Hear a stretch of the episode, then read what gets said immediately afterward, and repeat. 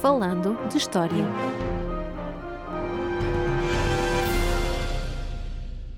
Olá a todos e bem-vindos a mais um episódio do podcast Falando de História. Eu sou Paulo M. Dias e comigo está, como de costume, Roger Luís Jesus. Neste episódio recuamos pouco mais de 500 anos para falar sobre Cristóvão Colombo e suas viagens. Um tema que, claro está, vai ser bastante sumarento. E a primeira pergunta a fazer, Roger, é: Cristóvão Colombo era português? Claro que não. E pronto, obrigado. É tudo por hoje. Até à próxima.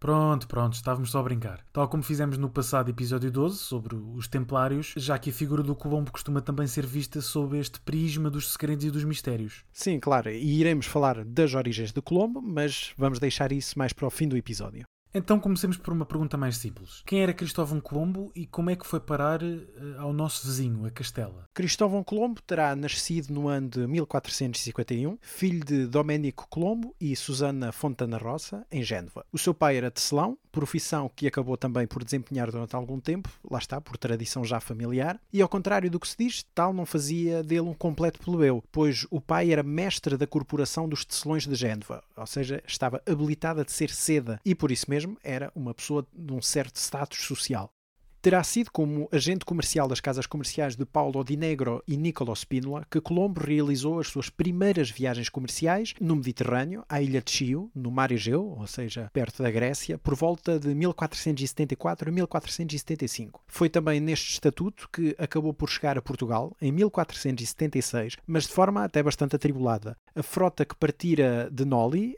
em final de maio, foi atacada por navios franceses ao largo do Cabo São Vicente, na costa algarvia, e daí conta a história que Colombo se terá salvo a nado até às praias portuguesas. Seguiu então caminho até Lisboa, onde já se encontrava instalada uma colónia de mercadores genoveses, atraídos aliás pelo lucro do comércio do Golfo da Guiné, e terá até participado numa breve viagem até às Ilhas Britânicas e à Islândia, ainda que esta última levanta algumas dúvidas pelo testemunho que o próprio deixou. Em todo caso, em Lisboa foi enviado à Madeira como agente lá está deste tal Paulo Di Negro para tratar no negócio do açúcar que então rendia, claro, bons proveitos para a ilha e para os mercadores nisso envolvidos. Então terá sido, pouco depois desta chegada a Portugal, que Colombo acabou por casar? Sim, terá precisamente casado por volta de 1479 com Filipa Muniz, a filha do segundo matrimónio de Bartolomeu Prestrelo, capitão do Donatário de Porto Santo. Deste matrimónio resultou apenas um filho, o Diogo, nascido em Lisboa por volta de 1479 ou 1480, já que o seu outro filho resultou de uma outra relação com Beatriz Henriques de Arana, tida provavelmente depois da morte de Filipa Muniz, já quando Colombo estaria em Castela. Desta segunda relação, então, que nunca chegou a ser oficializada por matrimónio, nasceria em agosto de 1488 Hernando, que seria o futuro biógrafo, aliás, do pai. Em todo caso, Colombo adquiriu adquiriu um conhecimento considerável sobre as navegações portuguesas na costa ocidental africana, isto entre Lisboa, o Funchal e Porto Santo, que são locais onde sabemos que viveu. Neste sentido, ele também se habituou aos regimes de ventos e às correntes do Atlântico, nomeadamente nas viagens que fez ao interposto comercial de São Jorge da Mina, no atual Ghana, no Golfo da Guiné, cuja datação e até os objetivos são difíceis de precisar, podendo até ter estado eventualmente envolvido no comércio de escravos para a Madeira. Adquirindo então este conhecimento geográfico sobre as navegações portuguesas, sobre o Atlântico, foi isto que o levou a pensar a navegar em direção ao Ocidente?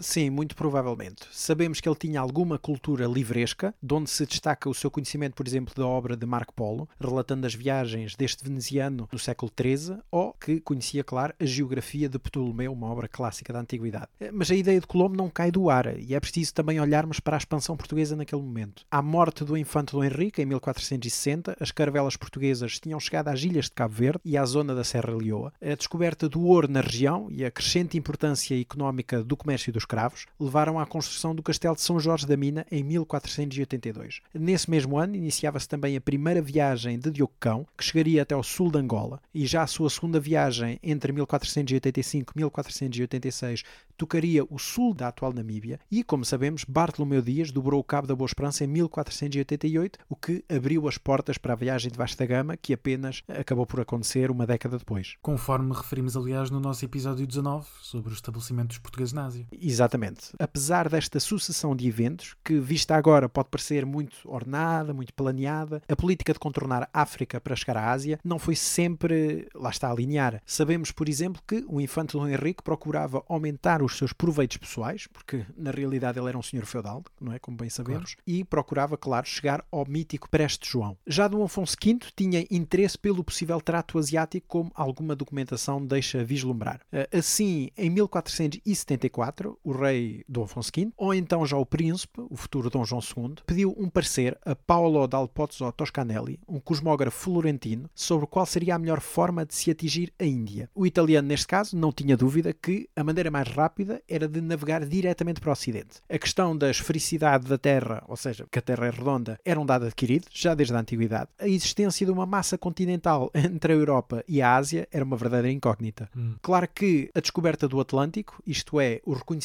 do seu espaço geográfico pelos europeus e o povoamento da Madeira e dos Açores, veio acender a ideia de um mar-oceano povoado de ilhas míticas como a Antília, ou a Ilha das Sete Cidades, ou a Ilha de São Brandão, que são tudo lendas medievais que surgem na cartografia medieval, nas muitas ilhas espalhadas por este espaço desconhecido que é o Atlântico. Conhecem-se ainda muitas autorizações concedidas pelos reis portugueses para explorar precisamente o oceano à procura destes territórios, claro, em troca de fama, honra, proveito e glória, que são os quatro valores centrais da sociedade deste período. Infelizmente, pouca informação subsiste sobre os resultados destas viagens, para além de indícios e de elementos dispersos que raramente permitem afirmar categoricamente os seus sucessos. Um destes casos é o de Pedro de Barcelos e João Fernandes Lavrador, que terão entre 1495 e 1497 atingido a Groenlândia, como surge aliás representado no planisfério de Cantino, datado de 1502. Ora, imbuído desta ideia do Toscanelli, bem como de indícios que lhe pareciam evidentes, como por exemplo a frequente aparição de canas eh, na Madeira e no Porto Santo, vindas do Ocidente, arrastadas pelas correntes, Colombo terá então apresentado o seu plano a Dom João II por volta de meados da década de 1480, o qual recusou a proposta. E porquê é que Dom João II recusa esta proposta de navegar para o Ocidente? Para já não era certo que o projeto era viável, porque não havia certezas sobre a extensão da viagem e, paralelamente, o avanço português pela costa africana mostrava ter realmente futuro. Por outro lado, as exigências de Colombo eram demasiado extensas, ao contrário das condições normalmente estabelecidas pelos reis portugueses nestas viagens, ou seja, concediam o senhorio ou a capitania das ilhas a descobrir e pouco ou nenhum investimento da coroa, o genovês deverá ter exigido, à semelhança do que fez no, no reino vizinho, como sabemos, o título de vice-rei das terras a descobrir e o financiamento da própria expedição e neste caso Dom João II não tinha qualquer interesse em pagar uma expedição ao desconhecido. Então, e com esta recusa de Dom João II, é nesta altura que Colombo vai propor o seu plano de navegar para o Ocidente de modo a alcançar a Ásia aos futuros reis católicos Isabel de Castelo e Fernando de Aragão. Sim, isso terá acontecido por volta de 1486, mas o plano foi recusado pelos reis depois de um parecer negativo solicitado a uma junta de letrados, ou seja, depois de um parecer especializado. Claro que Colombo voltou a insistir e voltou a receber uma segunda recusa do projeto. Nesse momento, terá então tentado novamente junto de Dom João II, que o autorizou a regressar a Portugal em 1488, talvez preocupado com o que este poderia revelar sobre as navegações portuguesas no Atlântico. Contudo, isso coincidiu com o regresso de Bartolomeu Dias no final desse ano, ou seja, da sua viagem de dobragem do Cabo da Boa Esperança. E isso levou a que o monarca português voltasse a recusar a proposta de Cristóvão Colombo e este então voltou a regressar a Castela. Ora, no meio disto tudo ele teve muita sorte, porque chegou ao reino vizinho durante um intenso período de guerra, porque os reis vizinhos encontravam-se nas vésperas de tomar o reino de Granada. As sucessivas negociações e avanços militares levaram à queda deste último reino muçulmano na península, o qual poderá justificar também o clima simpático com que o seu plano foi finalmente aceito entre 1491 e 1492. Mas é importante notar que, paralelamente a estas tentativas, Colombo tentou oferecer os seus serviços a outros reis. Ele já tinha enviado o seu irmão Bartolomeu à corte de Henrique VII de Inglaterra e ao próprio rei de França, que também recusou o plano. Aliás, Cristóvão Colombo encontrava-se pronto para partir para a França quando lhe veio a nova de que a Rainha Isabel era favorável à sua proposta, comprometendo assim a coroa de Castela nesta empreitada. Então, e com esta proposta aceite finalmente, qual foi o passo seguinte? Daí, a 17 de abril de 1492, assinaram-se as famosas Capitulações de Santa Fé, onde os reis católicos aceitavam os pedidos feitos por Colombo. Destacamos que este passava a ser nomeado almirante, bem como ganhava o cargo de vice-rei e governador de todas as ilhas e terras a serem descobertas na sua viagem, e recebia ainda uma parte considerável do lucro do comércio aí estabelecido. Estes direitos eram, claro, hereditários, passando para os seus descendentes diretos. Estas liberdades concedidas a Colombo só podem ser entendidas porque os monarcas não sabiam ao certo o que é que iria sair dali. Entenda-se que até aí apenas Portugal estivera interessado em expandir as suas fronteiras e a sua área de influência para o Atlântico. Por isso, Colombo acabou por arrastar e despertar o interesse do Atlântico para o reino vizinho. Ora, a armada, composta por três navios, duas caravelas e uma nau, respectivamente a Pinta, a Santa Clara e a Santa Maria, levava cerca de 100 homens. Os navios partiram a 3 de agosto de 1492 da ilha de Saltes, em Huelva, no sul de Espanha, e iam sobretudo carregados de lenha, água potável e mantimentos, como biscoito, vinho, azeite, legumes secos, queijo, carnes salgadas, peixe seco, alhos, cebolas e mel, enfim, todo o tipo de mantimentos necessário para uma viagem deste tipo. E qual era então o destino certo desta armada, tendo em conta que, afinal de contas,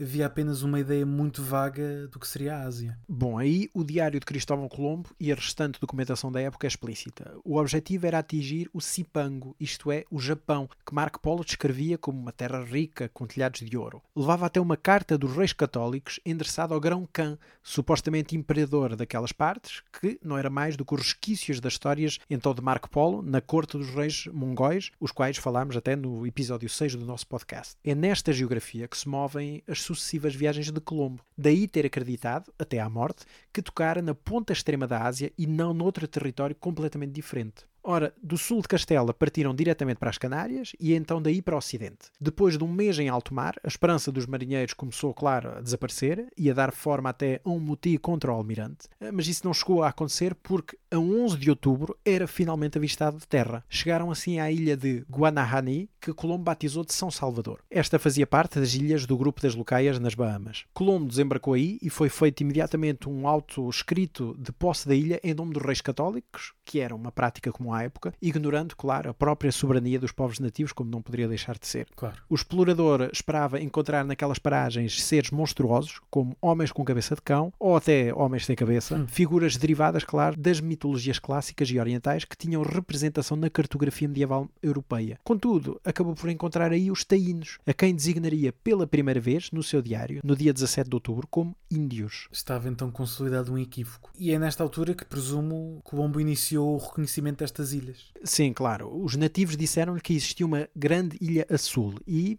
foi para lá que ele se dirigiu. Colombo chegou então à ilha de Cuba. Notemos aqui que Cuba era o nome nativo, o nome original da ilha, dado pelos próprios taínos, e chegou aí a 28 de outubro de então 1492 e batizou-a de Joana em honra do príncipe Dom Juan, herdeiro de Castela e Aragão e que aliás viria a falecer pouco depois. Explorou então parte da costa norte, convencendo-se de que fazia parte do continente asiático. Tendo em conta que procurava ouro e novamente seguindo as informações transmitidas pelos taínos, acabou por partir para a ilha vizinha, a leste, fundeando em Haiti a 6 de dezembro. Por sua vez, a ilha viria a ser então batizada de Espanhola, o qual ficou durante vários séculos conhecida por este nome. Através dos índios locais, que receberam até bem os navegantes, ficaram a saber da existência das minas de ouro de Cibao, no centro da ilha, a que o Colombo imediatamente associou o nome de Cipango, no nome do Japão. Acabou finalmente por deixar a ilha com 39 homens, num forte improvisada, que deu o nome de Vila ou Fuerte de la Navidad, pela construção ter sido iniciada no dia de Natal. Seguiu viagem então para o ocidente da ilha, de onde partiu a 16 de janeiro, em direção à Europa. Regressou com apenas dois navios, porque a nau Santa Maria tinha encalhado, e a frota conseguiu apanhar os ventos gerais do oeste e, impulsionados pela corrente do Golfo, seguiu o caminho que a carreira das Ilhas de Castela haveria de adotar nos séculos seguintes. A Armada parou nos Açores para recompor os navios de uma tempestade que apanhou durante a viagem, e foi também uma tempestade que obrigou Colombo a abrigar-se em Lisboa em março de 1493, onde recebeu imediatamente uma convocatória de Dom João II para se apresentar perante ele. E porquê é que o rei o convocou? Bem, o rei desconfiava que este podia ter estado no Golfo da Guiné, que era um espaço vedado aos súbditos de Castela e Aragão. Uhum. Claro que ele percebeu que a frota não tinha estado naquela região, mas noutra totalmente diferente, e por isso deixou-o partir, enquanto dava conta disso aos reis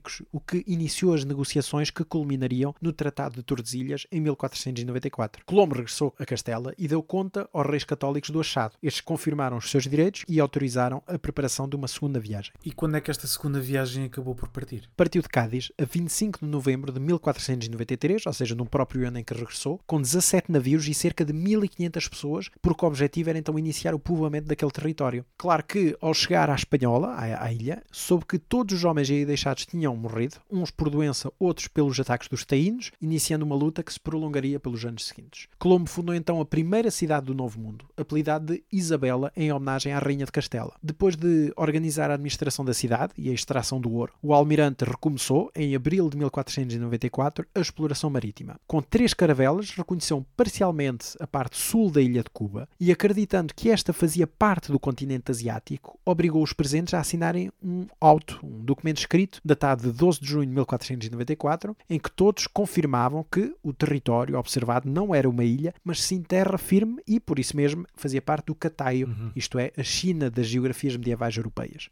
No regresso à cidade de Isabela, procedeu, claro, ao reconhecimento da parte sul da ilha de Espanhola. Teve então um governo, diríamos, quase ditatorial, aplicando penas duras de justiça, muitas delas sem direito à defesa ou apelo, e iniciando, por sua vontade própria, e aqui é preciso notar, a escravização dos nativos. Para além de enviar os escravizados para Castela, forçava-os a pagar tributo, em ouro ou em algodão, e exercia sobre eles uma violência considerável, ameaçando-os até com cães, que eram animais que eles não conheciam até então e que o próprio treinava para atacar os nativos. Ora, ele próprio percebeu-se que o seu governo não estava a correr assim tão bem e por isso partiu para a Europa em fevereiro de 1496, antes que as queixas sobre ele lá chegassem. E conseguiu antecipar-se às queixas e ser bem recebido pelos reis católicos? Em parte, sim. Eles confirmaram os seus poderes, mas começaram a minar pouco a pouco os seus direitos de descobridor. Na realidade, à medida que os monarcas compreendiam o potencial económico das novas terras, aperceberam-se do imenso poder que as capitulações de Santa Fé tinham dado a Colombo e por isso começaram a reduzir a sua influência às ilhas por ele descobertas e colonizadas, especialmente à Ilha Espanhola, e começaram a autorizar outros homens a viajarem e a procurarem alargar a esfera de influência da coroa naquela região, mas claro, sempre com poderes limitados. E isto deve-se também à própria situação política com Portugal,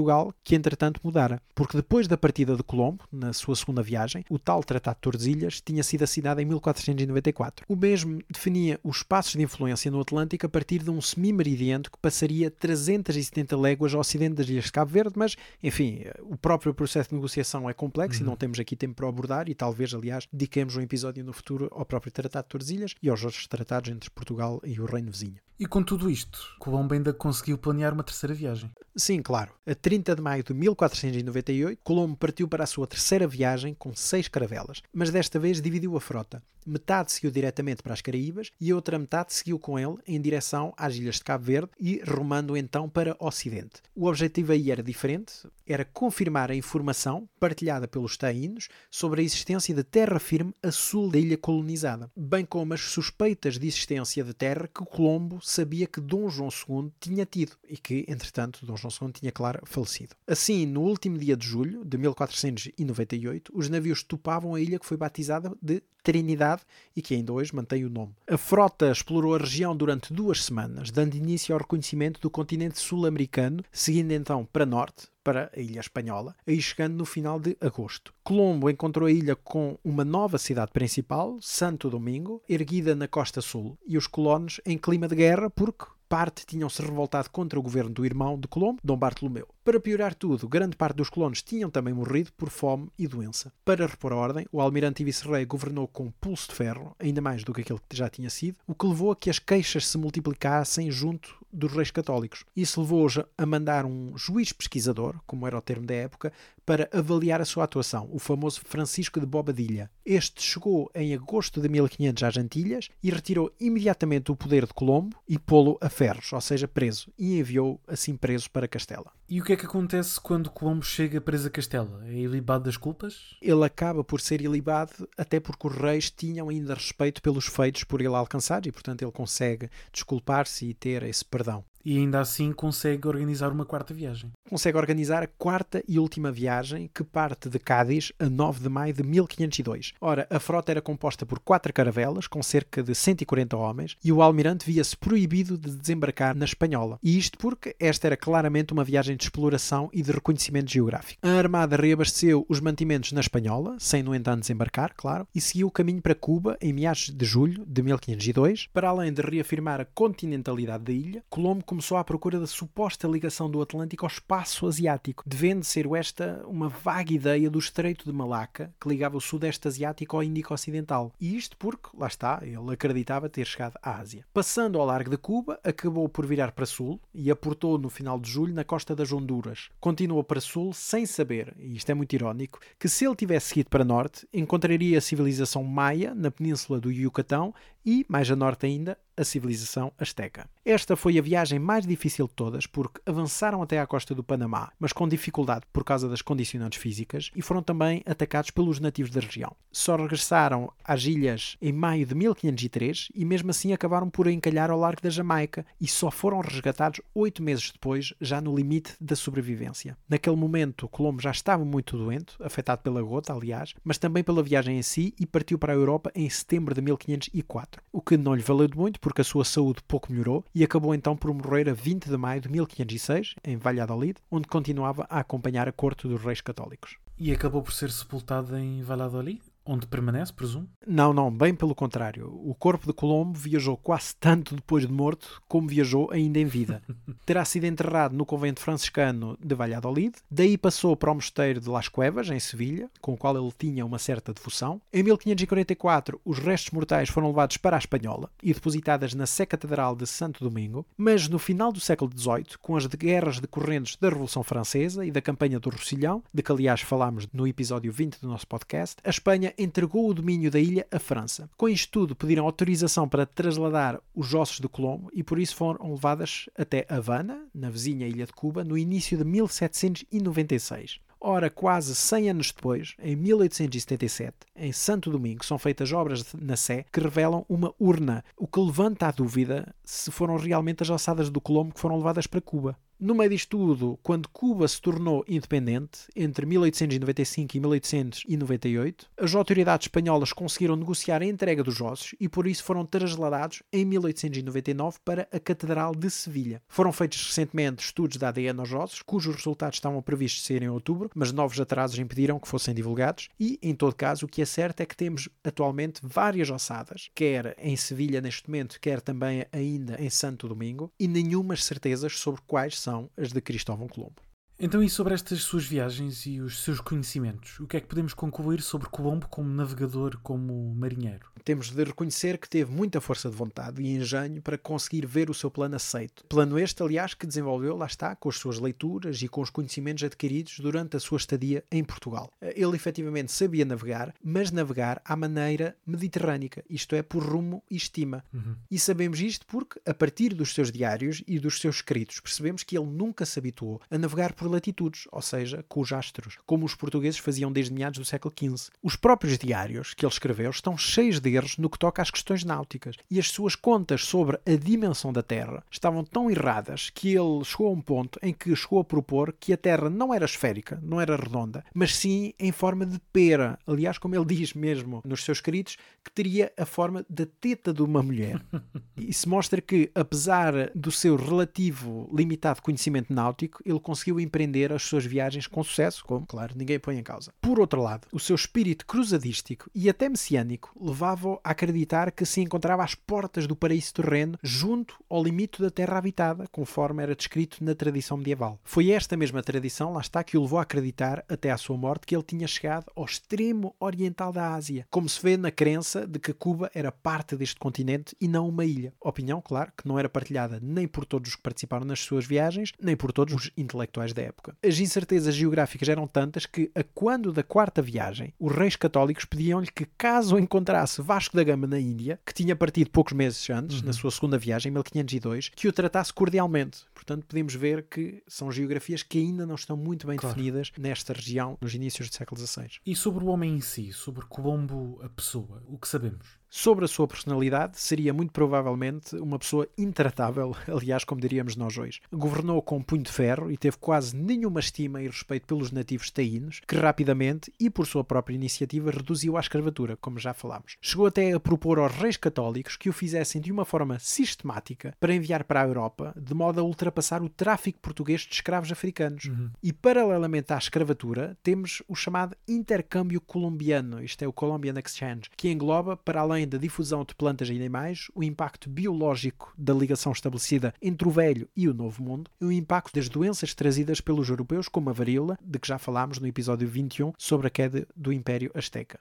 Daí que, como podemos compreender, o legado de Cristóvão Colombo é um legado muito debatido uhum. e debatível. Bom, e chegamos agora então ao nosso cantinho sobre as conspirações e as teorias em torno de Cristóvão Colombo. Pois, depois desta volta toda, chegamos então a estas questões centrais. E a primeira questão é a questão da nacionalidade, que é uma das maiores polémicas à volta de Cristóvão Colombo. Há teorias para todos os gostos, que ele fosse castelhano, galego, catalão, francês, norueguês, corso, inglês, polaco, grego, escocês, ameríndio ou, claro, lá está, português. Note-se que só na segunda metade do século XVII, em 1682, é que aparece a primeira obra a propor uma outra nacionalidade a Colombo, que não Génova, e neste caso que seria inglês, e isto sem qualquer fundamento. Depois disso, só no final do século XIX é que começam a aparecer novas teorias, e no caso da teoria portuguesa, o primeiro autor a propor isso é Patrocínio Ribeiro, em 1916. Depois disso é que aparecem várias hipóteses, identificando Colombo com um Simão Palha, ou então um Salvador Gonçalves Zarco, ou ainda, mais famosamente, um Salvador Fernandes Zarco, filho supostamente ilegítimo do infante Dom Fernando, portanto, sendo assim neto do rei Dom Duarte. E mais recentemente temos ainda a teoria de que seria o pseudónimo do fidalgo Pedro da Taíde. Não é fácil navegar em tantas teorias e em tanta especulação, sobretudo porque há um grande problema. É que todas estas propostas ignoram ou em parte dos casos, distorcem propositadamente a leitura e a interpretação dos documentos da época. Num levantamento recente feito pelo professor Luís Filipe Tomás, foram contabilizados 119 documentos da época, ou seja, documentos dos séculos XV e XVI, que referem explicitamente a origem genovesa de Colombo, sem levantar uhum. qualquer dúvida. E, como eu disse, as propostas do Colombo português, à semelhança das outras, pegam em alguns episódios da vida desta personagem e tentam oferecer uma chave alternativa de leitura, muitas vezes em casos em que isso nem sequer seria seria necessário.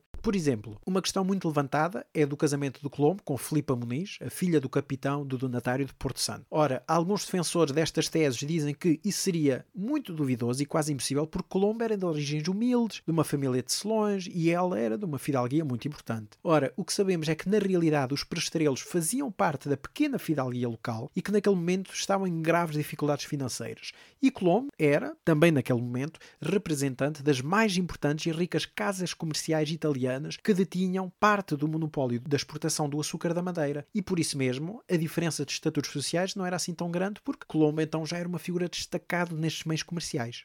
Então, e sobre Cuba, já que há pessoas que sugerem que terá nascido nesta vila alentejana? Pois, e essa hipótese aparece porque, supostamente, tendo ele nascido em Cuba, no Alentejo, então teria batizado a ilha de Cuba em honra da sua terra natal. Ora, nada de mais errado, porque é o próprio Colombo que indica no seu diário que Cuba era o nome local da ilha, dado pelos taínos.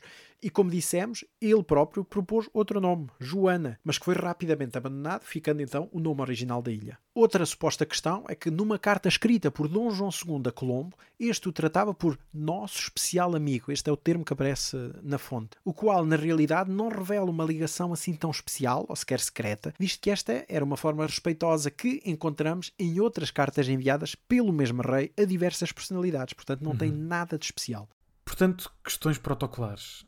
E relativamente ao nome, também há algumas questões. Sim, porque muitos reputam que fosse Colón e por isso o deveríamos chamar Cristóvão Colón e, e, que o nome Colombo seria uma invenção, uma colagem a uma personagem que não é a mesma. Ora, os cronistas portugueses e até alguma documentação portuguesa da época, nomeadamente uma carta de Dom João II, que foi recentemente descoberta, o tratam por Cristóvão Colombo. E é o próprio filho dele, na biografia que escreve sobre o pai, que esclarece que ele adotou o nome Colón quando passou a Espanha para não se confundir com outra linhagem de Colombos que aí existiam e até para criar um novo novo momento dentro da sua própria vida. E por isso, o uso português de Cristóvão Colombo está atestado e é completamente correto usá-lo. E para terminar esta secção sobre estas questões menos claras, há também que falar sobre a possibilidade de Colombo ser um espião ao serviço de Dom João II. Sim, porque todas estas teorias estão ligadas a essa, de que Colombo seria um agente secreto enviado para a corte dos reis católicos. Ora, isso liga-se também um pouco à velha teoria do sigilo, ou seja, que existia uma política ativa de esconder e ocultar todo o novo conhecimento geográfico adquirido nestas viagens. Sabemos que esta política de sigilo existiu com algum grau, mas o problema é que teve um efeito muito reduzido, porque sabemos que muitos estrangeiros participavam nas expedições e obtinham conhecimentos variados, bem como os próprios roteiros e os textos náuticos circulavam um pouco por toda a Europa. Mas a grande pergunta, caso Cristóvão Colombo fosse um espião, é porquê? Porque na realidade, naquele momento, os reis católicos não tinham qualquer interesse pelo Atlântico que não fosse às Canárias e pouco mais. O foco deles estava na conquista do sul da península e no Mediterrâneo. Quem atraiu o interesse de Castela para o oceano foi precisamente Colombo, e a sua primeira viagem só veio trazer problemas diplomáticos a Dom João II, porque obrigou a negociar um tratado, o Tratado de Tordesilhas, que nunca seria necessário se não fosse o reconhecimento das Caraíbas, porque o tratado anterior em vigor, o Tratado das Alcáçoas, era muito mais vantajoso para Portugal porque garantia os direitos de exploração de todo o Atlântico Sul sem qualquer interferência. Por isso, dizer que Colombo, enquanto agente secreto, serviu para distrair os reis católicos é ignorar completamente todo o contexto político da época e as pesadas consequências diplomáticas da viagem de Colombo. E sugestões de leitura sobre este tema particularmente interessante e também complexo? A primeira sugestão é a obra recentemente publicada, em setembro deste ano, de 2021, de Luís Filipe Tomás, que é um dos maiores investigadores portugueses na área do Império Português, intitulada Cristóvão Colombo, o Genovês, meu tio por afinidade, publicada pela Academia de Marinha. É uma profunda biografia de Cristóvão Colombo e que consegue desmontar, com um sentido de humor bastante sarcástico, todas estas teorias fantasiosas sobre o Colombo português. É uma obra de vulto, é uma obra de 900 páginas, é realmente uma leitura para quem quiser saber o percurso de vida de Cristóvão Colombo e as suas origens. E a segunda recomendação é um pequeno livro de José Manuel Garcia, intitulado Dom João II versus Colombo, duas estratégias divergentes na busca das Índias, publicada pela Quid Novi em 2012. É uma leitura de síntese, mas que permite compreender também este período e o percurso de Colombo. E pronto, por hoje é tudo neste episódio número 26 do podcast Falando de História. Não se esqueçam de nos seguir nas redes sociais e também no YouTube, clicar em gosto, subscrever. O e-mail está sempre aberto a sugestões e é falando de história podcast.gmail.com. Obrigado e até à próxima. Até à próxima.